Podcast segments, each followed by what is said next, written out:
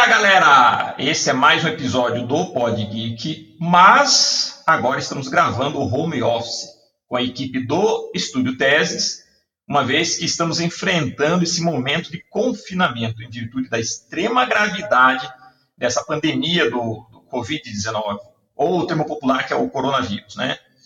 É, na próxima semana faremos um episódio só para falarmos de como essa crise afeta o mundo geek e também nossas vidas, uma vez que agora temos que nos adaptar a uma realidade que, segundo prognósticos de grandes autoridades e instituições médicas e sanitárias, levará ainda um bom tempo para passar. Bom, é isso aí. Teremos muito que falar sobre isso, mas hoje o episódio será em homenagem a dois grandes artistas que também foram referência na minha vida, como profissional de quadrinhos e até como pessoal pelo conjunto de suas obras que sempre admirei. Um é francês e o outro brasileiro, e ambos faleceram na mesma semana com uma diferença de três dias. Estou falando do Alberto Derzo, que faleceu na terça-feira, dia 24 de março, e do querido Daniel Azulay, que faleceu na sexta-feira, dia 27 de março. Ambos são geniais, quer dizer, foram geniais, né? E cada um tinha seu estilo e uma proposta de trabalho diferente de tudo que eu já tinha visto. Então, pessoal, esse é o Podgeek em homenagem a dois grandes artistas que foram muito importantes na minha vida e deram sua contribuição também nesse universo geek, principalmente da área de quadrinhos. Então, galera, vamos começar! Música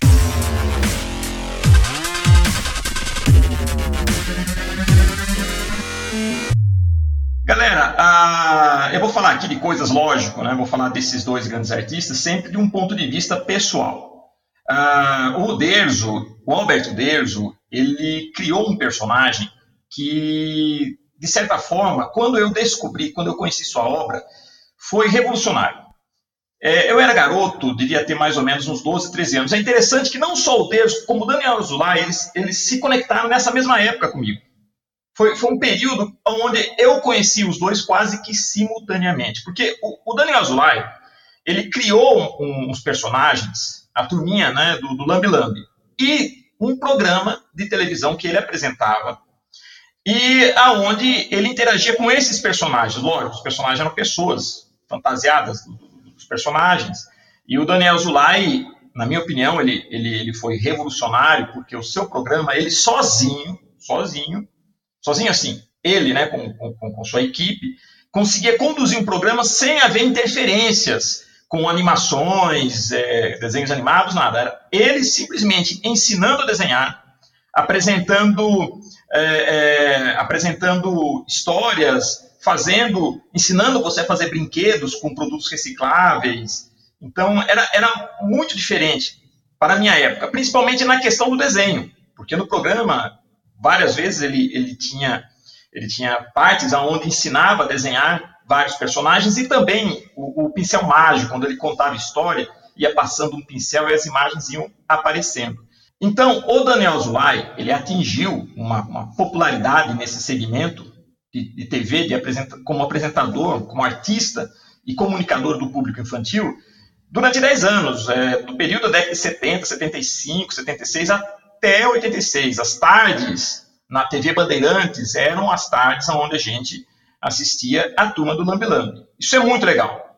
E justamente nesse período, foi durante esse período que eu também tive contato com os quadrinhos de Asterix, o Gaulês, do Derzo. Olha que coisa legal. Ah, naquela época era muito comum a gente consumir, a gente que era criança, gostava muito de consumir o gibi. Esse termo gibi eu já usei várias vezes aqui no Podgeek e não me canso de explicar o que é o gibi, porque ah, para uma geração como a minha, que cresceu lendo as revistas em quadrinhos em, em forma de gibi, é um termo muito comum, mas para muita gente da nova geração, pode ser um termo que, que eles não conhecem. Então eu sempre explico que gibi representa o quê? Representa aquele, aquela, que é aquela publicação, aquela revistinha em quadrinhos que era um tamanho pequeno, um formato pequeno, e o papel era um papel que a gente chamava de papel jornal. Era um papel que, que ele era fino e as impressões eram todas, a gente chama de chapadas, as cores eram chapadas, ou seja, era uma publicação extremamente barata mas que para a gente era maravilhoso. Então a gente é, é, cresceu consumindo muito, muito quadrinhos. Era muito comum ter as bancas. Em cada esquina você encontrava uma banca cheia de revistas em quadrinhos, desses gibis. E como eu vim de uma família classe média, meu pai, também artista, músico, não era uma pessoa que tinha muitas posses, não era uma pessoa rica. Então, a, a, nossa diversão, que, o que a gente gostava muito, era de ler realmente revistas em quadrinhos. Então, foi uma maneira dele até nos propiciar na infância, uma infância mágica, lendo muito gibi. Era comum ele chegar em casa com aquele monte de gibi debaixo do braço e entregar para a gente. Então era maravilhoso. Você tinha gibi de super-herói, de quadrinhos infantis, de, de personagens infantis, é, de faroeste, enfim, era uma diversidade. Tanto que é, eu não, não, reclamava de brinquedo, eu não era uma, uma criança que ligava muito para brinquedo, mas gostava muito dos quadrinhos. E para meu pai isso era ótimo, porque, vamos supor, com dois reais, dois, três reais, você comprava uma, uma excelente revista em quadrinhos, almanaques que tinham aqueles almanaques grossos, cinco reais, dificilmente passava de um valor. Isso fazendo uma comparação de, de, de tentando fazer uma comparação de, de valores, porque a moeda na época não era real, mas só para a gente ter uma, uma comparação de como era acessível o quadrinho. Pois bem, então eu cresci lendo esses, esse, esses quadrinhos, e quando eu tomei contato com Asterix, eu descobri algo completamente diferente, galera. Porque normalmente as revistas em quadrinhos, principalmente de cartoon, de personagens, que a gente chama de cartoon infantis, como os personagens Disney, Maurício de Souza, uh, e outros que tinham na época, que tinha, tinha bastante mesmo, é, geralmente eram histórias curtas, no máximo cinco, sete páginas, situações bem que se resolviam muito rapidamente. Eram leituras muito bem feitas, agradáveis, a gente adorava as histórias do Mickey, do tio Patinhas, mesmo da Mônica e outros. É, é, eram muito agradáveis de, de, de, se ler. Só que quando eu conheci o Asterix, foi uma experiência muito, muito diferente. Porque o Asterix tem um formato de quadrinhos, uma estrutura de quadrinhos diferente daquela que eu estava acostumado, que é a estrutura europeia da banda desenhada. E o que seria isso? Então vamos lá. Voltando a essa época que eu descobri o Derso, e, e era o período que eu também curtia o Daniel Zulay. É, que foi mais ou menos nessa década de 70, entre 76 e 77. Eu era criança, garoto, e uma vez minha mãe entrou numa loja de departamentos e tinha uma área só para crianças, atender crianças. E nessa área você tinha é, roupas, brinquedos e outras coisas. Eu vi uma prateleira com os quadrinhos Asterix, que até então eu não conhecia.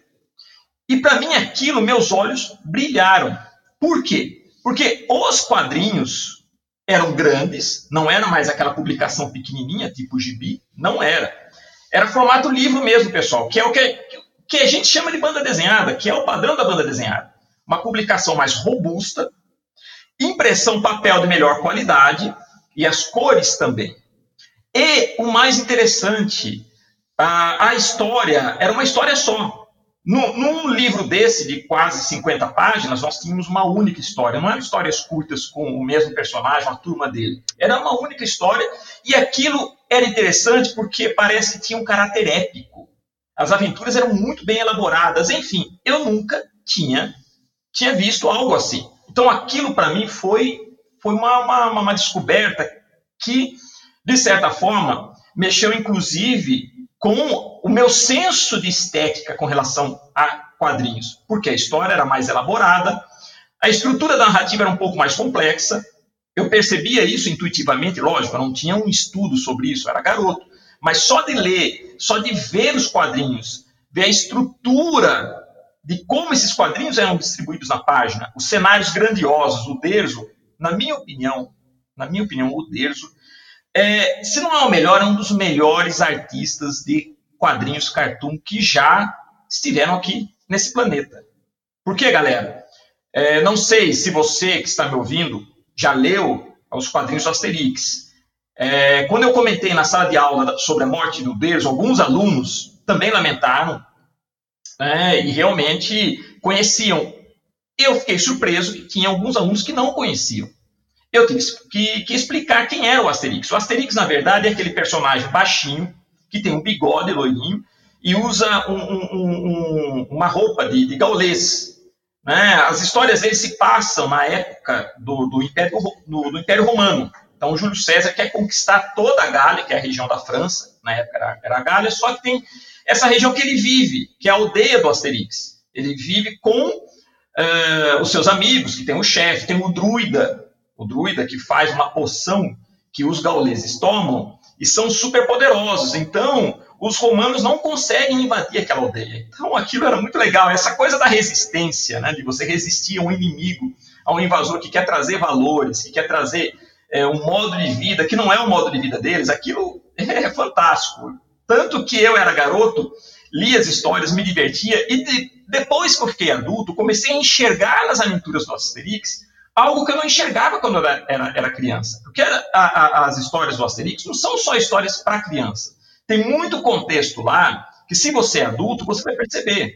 Então, há uma abordagem muito do, do, do, sobre o regionalismo europeu. Então, ele, ele como se passa no, no Império Romano, então ele, ele faz alusões aos costumes dos povos europeus. Então, tem os helvéticos, que seria uma referência aos, aos suíços, os normandos, os, os hispânicos, que seriam é, referente aos espanhóis, os bretões, né, que são os ingleses. Então, ele faz uma abordagem também geográfica na, nas histórias que é muito, muito bacana.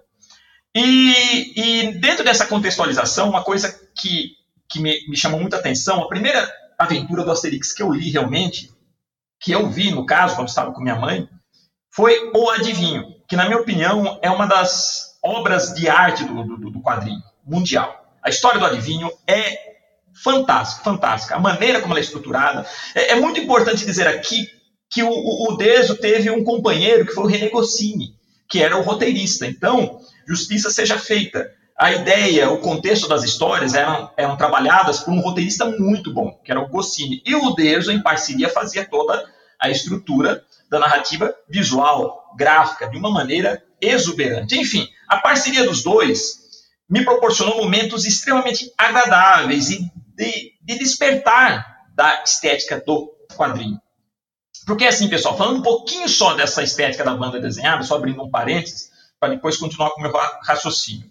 A banda desenhada é a maneira como o europeu ele, ele, ele consome o quadrinho, Diferente da maneira convencional que eu estava acostumado, aquela coisa da revista barata, publicada em tiragens enormes, semanalmente, quinzenalmente ou mensalmente, uma banda desenhada pode levar um ano, dois anos para sair. Então, as obras do, Asterix, elas são obras feitas realmente pelos autores. Parece-me que os quatro últimos números já foram assumidos por outros artistas e roteiristas escolhidos pelo Terzo.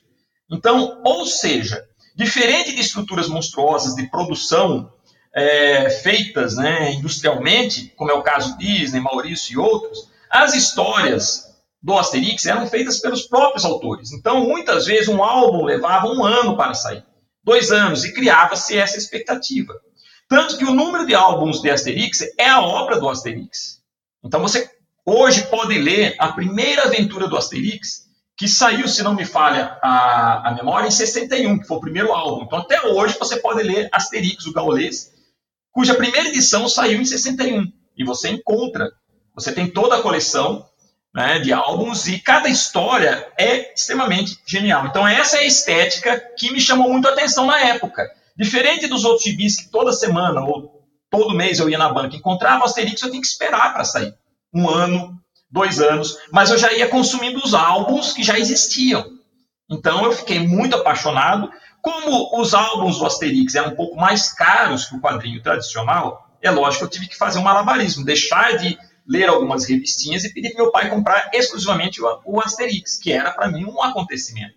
Então, sentar para ler o Asterix era tirar aquele momento, aquela hora, para mergulhar numa aventura épica e muito, muito engraçada, muito divertida. E voltando à questão do, do, do adivinho, é muito interessante porque o adivinho ele tem um contexto que é basicamente o seguinte: o adivinho ele, ele é um, um espertalhão, um cara que diz que pode prever o futuro, que tem que, que consegue controlar os deuses, a natureza. Ele aparece na aldeia do Asterix quando essa aldeia está sofrendo de uma tempestade, uma tempestade muito forte. Então, todos estão né, na, na, cabana do chefe, com medo né, dos trovões, porque eles acham que o céu vai desabar. Pela crença deles, pelos deuses que, que eles têm, eles acham que os deuses estão furiosos, naquele momento o céu vai desabar sobre eles. É aí que aparece o adivinho. O adivinho aparece na aldeia, ele está faminto, ele quer comer, e ele olha aquilo e vê uma oportunidade de se destacar, de se aproveitar da crendice daquele povo. E ele fala que ele é um adivinho e que ele consegue aplacar a ira dos deuses, ele consegue ver o futuro. Então, numa dessas, ele senta na mesa, o pessoal traz comida para ele, ele começa a ler o destino de cada um usando, é, usando a comida. Então, ele fala que ele lê na, nas entranhas do peixe, por exemplo. Então, a pessoa traz um peixe lá para ele, corta o peixe, depois frita, ele come, aí ele vai falando, né, da, da, ele vai fazendo as previsões de que tal fulano vai ficar rico, de que tal ciclano vai, sei lá, vai conhecer alguém que ele gosta, enfim, ele vai fazendo essas previsões, mas como todo mundo está com medo da chuva e acha que o mundo vai acabar, ele dá a previsão dele de que ele consegue é, é, acalmar o Tutatis, que é o deus dos gauleses, aquele deus furioso. Mas não é porque ele consegue acalmar realmente, é porque ele sabe ele é um espertalhão, ele sabe que aquela chuva vai passar e que já teve outras tempestades. Então ele se aproveita disso. Só que o povo que está lá acha que realmente o mundo está acabando. Então ele fala com muita tranquilidade, para ficarem tranquilos, que ele conseguiu.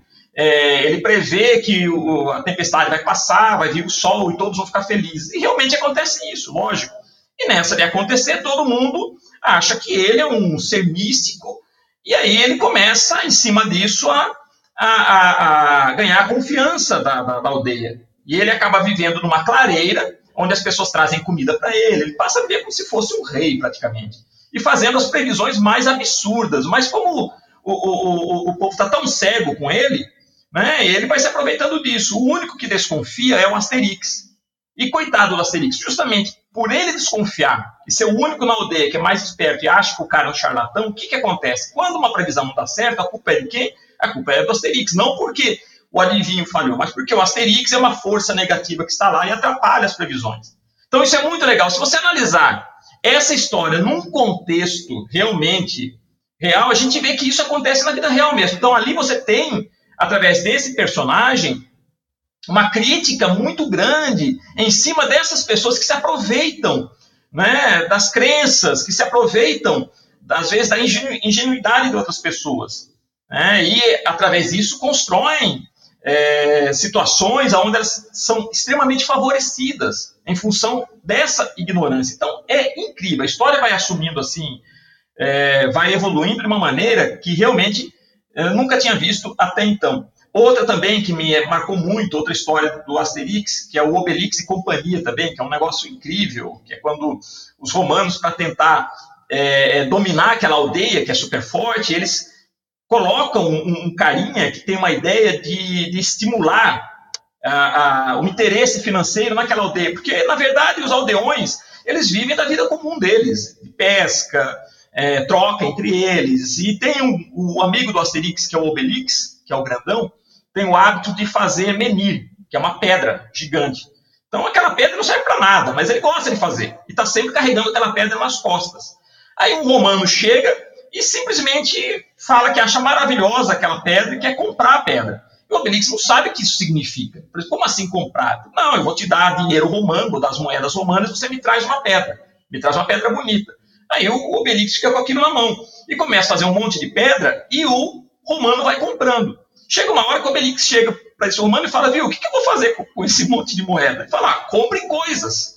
Que coisas? Coisas, por exemplo, muda essa sua roupa velha, compre coisas romanas. Aí o Obelix começa a consumir com esse dinheiro. Começa a fazer menir, ganhar dinheiro e consumir. Tem até uma cena que ele aparece com uma roupa ridícula na aldeia, o Asterix cai na risada, mas ele se sente o máximo, porque ele é o diferente. E ele é diferente por quê? Porque ele tem dinheiro fruto da produção dessas pedras, que o romano está comprando simplesmente para derrotar a, a aldeia, para enfraquecer a aldeia. Enfraquecer aonde? Nos seus valores.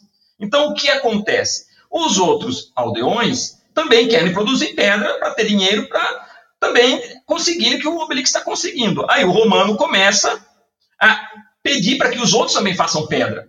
E fala, se você fizer uma pedra melhor, eu compro de você mesmo comprar dele. Aí toda a aldeia deixa de pescar, deixa de...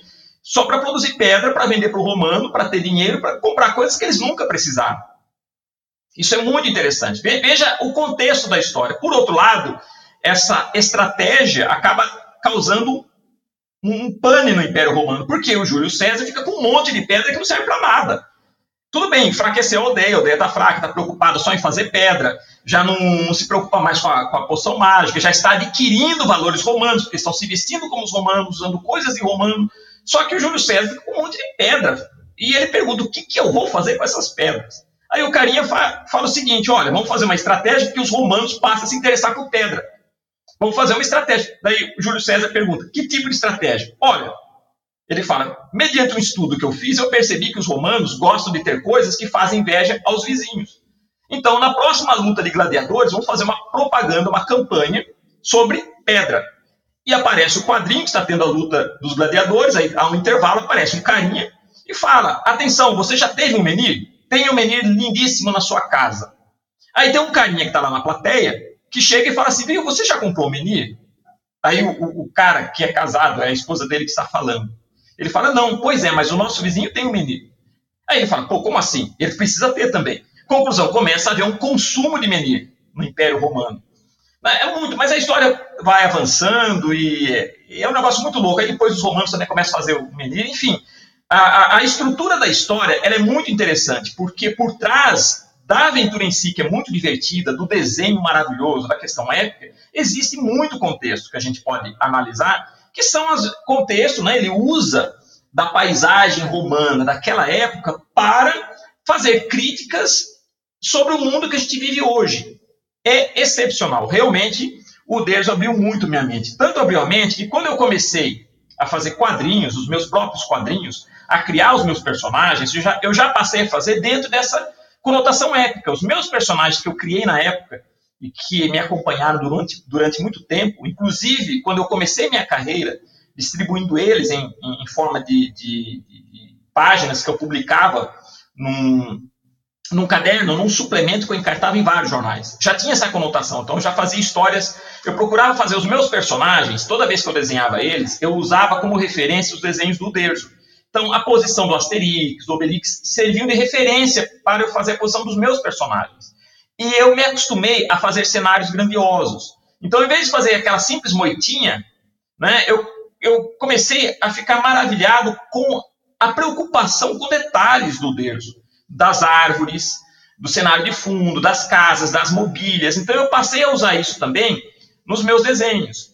Então, eu acho que a, a, a influência que o Derzo teve na minha, na minha visão de, de, assim, de um apaixonado por quadrinhos, foi justamente essa, de me despertar com uma história, uma estrutura de história um pouco mais complexa, elaborada, mas sem deixar de ser divertida. Você, como criança, pode ler o Asterix, tranquilo, é uma leitura maravilhosa, ensina muito, olha, parece incrível, mas ensina muito do aspecto geográfico, né, da questão até histórica da época do, do Império Romano, dentro da sátira, tudo, mas há uma abordagem legal né? E sem contar essa questão do desenho também. Então, as duas coisas para mim foram muito importantes. Então, o Deus, eu senti muito a morte do Deus por causa disso, por causa de toda essa influência, né? E dele ter me despertado também para a estética europeia dos quadrinhos que eu não conhecia. Tá, falei então do Deus, agora vamos voltar ao mestre Daniel Azulay, que eu também senti muito e é interessante porque aquilo que eu falei para vocês, pessoal, eu descobri os dois nessa mesma época. Então foram dois artistas que balançaram a minha cabeça. Né? Enquanto o Deso teve essa influência com relação aos quadrinhos, uma estética diferente de quadrinhos, de desenho, de narrativa, o Daniel Azulay me mostrou o quê? Uma coisa muito importante que me acompanhou a vida inteira. A sua questão da comunicação. O Daniel Azulay não era só um artista de quadrinhos. Ele teve as revistas em quadrinhos da turma do Lambi Lambi que circularam também durante um bom tempo, e eram feitas, inclusive, na Editora Abril pela equipe da Abril Jovem. E alguns desses profissionais da Abril Jovem eu entrevistei aqui, o Primário Mantovi, né, o Paulo Borges, o Gustavo Machado, enfim, outros. E realmente eu nem sequer perguntei sobre essa questão do Daniel Azulay, foi uma coisa que, que passou, devia ter perguntado, né, da equipe que trabalhou a turma do Lambi Lambi lá na Abril Jovem. Inclusive, eu até comento aqui com vocês com muita, assim, com, com muita frustração, pessoal, porque o Daniel Azulay era um dos que estavam na minha lista para serem entrevistados no Podgeek. Várias vezes eu conversei, já estava vendo, né, de entrar em contato com ele, porque eu estou com uma lista de artistas muito grande para serem entrevistados, todos eles extremamente importantes, deram sua contribuição no mercado de quadrinhos, no mundo geek brasileiro, tá? E como eu falo, eu sou mais da área de quadrinhos, mas o quadrinho é, é a base do mundo geek. E esses artistas são incríveis. Eu queria muito, foi uma frustração muito grande não ter trazido o Daniel Azulay para falar com a gente aqui no Podgeek. Isso vai ser uma frustração que realmente vai ficar uma lacuna aqui no Podgeek. Porque ele foi um, um, um grande mestre desse universo geek no Brasil e dos quadrinhos e foi um grande comunicador. Então, como eu estava falando, na minha opinião, o Daniel extrapolou. Ele não era só um artista de quadrinhos. Embora a base dele tenha sido quadrinhos, ele começou fazendo tiras em quadrinhos para vários jornais do Rio de Janeiro, criou a turma do Lambi Lambi, mas o Daniel era mais do que isso. Ele era músico, compositor, ele era educador, ele era um apaixonado pela educação, pela criança. Os seus programas eram muito educativos. Ele conseguia ser é, é, é, divertido, conseguia ser educativo sem ser chato. Ele não era chato, ele era, ele chamava muito atenção. Imaginem vocês, tá? Vamos fa fazer aqui uma, uma, uma, uma simples comparação. Imaginem vocês que os programas infantis que vieram no final de 80 e começo de 90, a maior parte deles, muitas vezes com apresentadoras femininas, loiras, tudo, que começou com a Xuxa, é, não tinha um enfoque educativo que o Daniel Zolay tinha. Era mais um enfoque consumista na minha opinião. Eu realmente não era muito simpático desses programas. E muitos desses programas, eles preenchiam os horários da programação exibindo desenhos animados, animações. O Daniel Zulay tocava o programa sozinho, com atrações que ele mesmo produzia e chamava muito atenção e mantia a gente conectado com ele. Então, ele conseguia é, é, mostrar técnicas de desenho, processos do desenho, ele cantava, ele ensinava você a fazer brinquedos, e, enfim, tinha os personagens dele também que atuavam junto com ele. Então, é, era muito bacana. Era, era assim, um, é algo que eu acredito fez muita falta depois. Né? A partir de 90 em diante, nós não tivemos, na minha opinião, programas assim. A não ser em algumas TVs por assinatura, tinha um, um, um programa muito interessante na Disney, no canal Disney, que era o Arte Ataque, e que ele fazia justamente aquilo que o Daniel Azulay fazia, para ver como que o Daniel já estava lá na frente, né? Uh, outra coisa também, o Daniel Azulay lançou uma série de livros de desenho, que eu ganhei do meu pai. Então eu aprendi muitas estruturas de construção de personagens é, cartoonizados através desses livros do Daniel Azulay. Então, uh, eu vejo que ele foi uma influência tão grande para mim que tempos depois, em 1997, quando eu já tinha minha escola de artes, já minha escola já era bem conhecida na região onde eu comecei, que é no interior de São Paulo, na cidade de Piracicaba, tá? É, naquela época, a minha escola já tinha quanto? 5, 6 anos. E, e, a emissora de TV local, a TV local, que na época se chamava TV Beira Rio, é, tinha lançado um programa infantil chamado TV Criança e me chamaram para fazer uma parte, um quadro do programa sobre desenho. Imaginem vocês, eu tenho guardado até hoje esses, esses vídeos. Né? Talvez eu disponibilize nas minhas redes sociais, no Instagram, YouTube, enfim. Mas imagine vocês, a primeira coisa que me veio à mente, pessoal, a primeira influência, adivinha quem foi? Foi o Daniel Zulay. Ele era influência. Aliás, ele é influência até hoje. Toda vez que eu faço um vídeo de desenho, uma videoaula para os meus alunos, é o Daniel Zulay dentro de mim que está falando, porque eu cresci vendo ele fazer isso. Então, ele foi um mestre para mim também da comunicação. E como eu trabalho com, com educação, com arte educação, essas coisas, ele também está dentro de mim a partir do momento que eu tive que me estruturar para ser um, um, um, um artista e um didático também. A maneira como conversar, como passar a explicação, como ensinar, sendo divertido, sem ser chato, enfadonho, tudo isso estava nos programas do Daniel que eu assistia, que era diário. Então, esses dois artistas, olha, olha que legal, um francês e um brasileiro, os dois tiveram uma influência muito, muito grande. E, por ironia do destino, faleceram com três dias de diferença e foi uma semana muito, muito triste para mim. Foi triste. Fiz homenagem aos dois nas minhas redes sociais. E, mais uma vez, eu reitero aqui a minha frustração de não ter entrevistado o Daniel Azulay, que vai fazer muita falta. O Daniel Azulay vai fazer muita falta, né? E eu acho que nos meios de comunicação que passaram, né, principalmente os meios, a grande mídia de massa, né, que hoje está perdendo espaço, né, ainda bem, né, está perdendo espaço para as mídias de, de, de, pela internet, tudo. Mas esses meios de comunicação concentraram de tal forma na, em programas estimulando mais o consumo, essas coisas, né? E tão pouco na questão educativa, que o Daniel Zola fez muita, muita falta. Mas ele reinou absoluto durante a década de 70 e 80. De 76, 86, 87, Daniel Zulay foi realmente reinou absoluto nas tardes, né, na, na, nas tardes da, na TV Bandeirantes. E, lógico, era uma figura muito conhecida. Como eu falei, tinha os quadrinhos, tudo. Mas depois, com o tempo, eu percebi que ele foi perdendo nesse grande meio, nessa grande mídia, ele foi perdendo o espaço que ele tinha. E esse espaço foi sendo ocupado cada vez mais por outros tipos de propostas de programação infantis, né? que, a meu ver, que a meu ver, veja bem, uma opinião pessoal, né? É, não são positivas como eram os programas do Daniel Azulay. Tem muita crítica com relação a toda a, to, a todo tipo de, de programação infantil que foi feita na década de 90 até 2000 por apresentadores que, na verdade, se preocupavam mais em vender produtos, tudo, do que realmente educar. E, na minha opinião, não tinham muita empatia com a criança, coisa que o Daniel Zulay tinha. O Daniel Zulay gostava mesmo, a gente percebe que ele gostava de educar, gostava de se comunicar com criança. Por isso que eu falo que ele não era só um artista de quadrinhos, era um educador, um músico, um artista plástico, um pedagógico, um artista completo. Enfim, nós tivemos uma grande perda e deixo aqui o meu registro, tá? Então, pessoal, uh, era isso que eu queria falar, né? Então, eu queria fazer esse comentário, homenagear esses dois grandes artistas, cada um deles dentro de sua realidade, né? Sua realidade de momento, sua, sua proposta artística, teve uma influência muito grande sobre mim.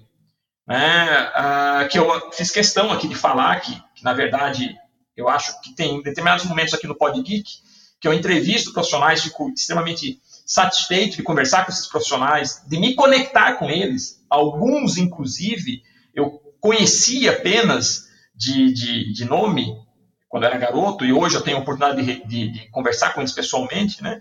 E outros artistas eu não conheci, mas faço questão de homenageá-los através dessas, desses monólogos que eu faço aqui de vez em quando com vocês. Abrindo mais um parênteses aqui, uh, eu sempre tive vontade, né, no decorrer da, da, da, minha vida como artista, de ter essa, esse contato com grandes produtores de, de, conteúdo nessa área que eu, que eu atuo. Mesmo quando eu dava aulas, na sala de aula, geralmente eu comentava isso com os meus alunos, de querer trazer, né, levar até esses alunos essas informações, porque muitos não têm essas informações. Né? Muitas vezes, uh, muitos gostam do, do, mundo geek, mas são conectados com aquela informação que está mais massificada. Algumas coisas que saem um pouco desse mainstream, muitas vezes eles acabam não tendo esse contato. Então, a minha função aqui qual é? É justamente criar essa conexão. Trazer essa conexão para o nosso público. Conectar nosso público com aquilo, né? com, uh, vamos dizer assim, com o multiverso geek. Esse multiverso é desde o universo mais atual de streaming, de produção de conteúdo para a internet, até aquele universo mais clássico, né? trazer os grandes mestres, fazer essa conexão, porque é uma coisa maravilhosa, como eu fiz hoje. Como eu comentei com vocês, é, quando eu, eu falei do Derso na sala de aula, tinha gente que não conhecia o Asterix. Por mais incrível que pareça para mim, mas tinha gente que não conhecia. Aí eu tive que explicar e alguns até falaram, não, eu já vi é um que tem um desenho animado, que teve um filme. Porque ele não é, não chega a ser, ter uma penetração tão grande como, por exemplo, os personagens da Marvel, da Disney, do Maurício. Né? Mas é muito importante. E é legal quando eu começo a falar isso para os meus alunos, eles se interessam e isso abre a mente. Então eles correm atrás, eles acabam descobrindo isso. A mesma coisa com relação ao Daniel Azulay, quando eu expliquei, né? e no caso do Daniel, eu, eu tive que usar as minhas redes sociais, porque a gente está de quarentena, então não estou tendo mais o contato da sala de aula. Estamos mantendo esse contato, sim, através de videoconferência, tudo, né? Mas já aproveitei as minhas redes sociais para falar sobre o Daniel Zulay. Imediatamente, no dia seguinte, já fiz uma série de postagens, prestei minha homenagem, coloquei cenas de programas dele que eu achei no, no YouTube, fiz questão de compartilhar. Então, isso é legal. Eu me lembro, pessoal, também, antes de encerrar aqui, vou falar um outro episódio dessa minha preocupação de fazer essa conexão, e não vem de hoje, quando eu era, eu era mais jovem ainda e estava começando a minha carreira, eu já tinha essa preocupação. Como eu falei para vocês, uh, eu comecei minha carreira fazendo vários, vários uh, uh, cadernos, né, suplementos, publicações infantis que eram encartadas em vários jornais. Então eram publicações semanais de oito páginas, tinham oito páginas. Nessas páginas tinham os quadrinhos com os meus personagens alguns passatempos e informações. E eu colocava várias informações, né? É, vários, vários conteúdos educativos, tudo.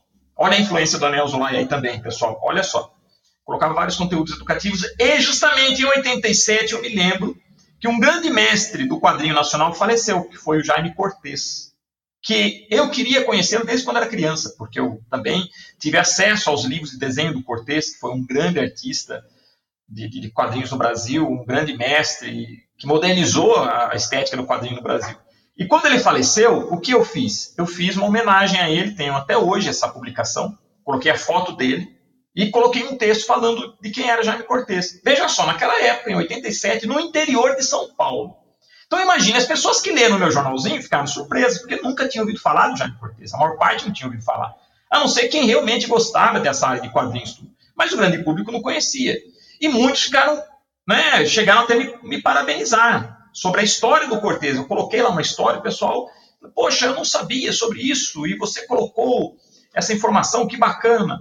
Então, pessoal, é justamente isso. Então, eu acho que, que eu tenho como vocação também fazer essa, essa conexão, porque eu sou muito apaixonado por, por essa área e tive influências que, que me tornaram basicamente o que eu sou. Algumas dessas influências são os meus mestres pessoais, que eu conheci, tudo que me ensinaram, mas tem esses outros mestres que não estiveram presentes fisicamente, mas estiveram presentes através de suas obras. Obras que me ensinaram, que me moldaram e que hoje eu compartilho com vocês através desse monólogo que eu fiz sobre o Uderzo e o Daniel Azulay, que para mim foram dois grandes heróis do universo dos quadrinhos e do mundo geek. Tá certo, pessoal? Então, muito obrigado para vocês que acompanharam mais esse episódio. Espero que tenham gostado, tá? Mantenham contato comigo. É, é deem sugestões de temas que vocês querem ver aqui no nosso podcast. Deem sugestões de pessoas, de profissionais que vocês gostariam que a gente entrevistasse. Tá joia? Me acompanhem nas redes sociais, pessoal. Meu Instagram é Magno Visuarte.